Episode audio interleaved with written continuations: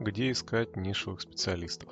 Большая часть нишевых специалистов, кроме, наверное, IT-сектора, они не требуют специализированного поиска на специализированных площадках. Мне бы хотелось предложить вам волшебную таблетку для решения всех болей с нишевыми специалистами. Но давайте разберем, как можно оптимально использовать действующие площадки, потом разберем еще специализированные площадки. Большая часть специалистов на самом деле находится на самых популярных в России ресурсах по поиску работы. Это Headhunter, это Superjob, это Авито, да и в целом все. Удаленные, например, сотрудники, они есть наличие на Workzilla и на фрилансе, ну, freelance.ru. Маркетологи есть в профильных чатах э, в Телеграме и на vc.ru. IT-специалисты есть на Хабре, Хабра-Хабр. При этом надо понимать, что расширить воронку специалистов на самых популярных ресурсах поисках работы достаточно просто. Вариант первый. Это смотреть резюме, опубликованные больше месяца назад. При поиске очень узких специалистов мы смотрим и тех, кто публиковался и год назад, и два года назад, и три, и пять лет. Если он там три года назад публиковал свое резюме с э, нужными нам навыками, и он нам потенциально может быть интересен, мы просто ему отдельно позвоним. Второй пункт мы смотрим смежные должности,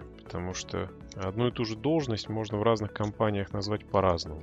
Есть, если вы ищете какого-нибудь project менеджера, он мог быть э, назван бизнес development менеджером в какой-то из другой компании, а мог быть назван бизнес-архитектором в третьей компании. А суть его функционала была бы абсолютно такой же. Мы для того, чтобы найти вот эти смежные должности, мы применяем поиск по навыкам. То есть мы ищем резюме с определенными навыками или с определенными решенными задачами. То есть это такой набор семантики, который используется используется конкретно в рамках данной должности. Если она соискателем используется, это такой местный птичий язык, то мы делаем небольшой вывод на тему того, что может быть этот человек может быть нам интересен. Мы его заводим на анкетирование, уже там проверяем его на актуальность его реальной текущие навыки, задаем ему нужные профильные вопросы. И после этого понимаем, подходит ли он нам как вот этот самый нишевый специалист. Если указанных действий нам не хватило для того, чтобы отобрать брать ну, необходимую воронку для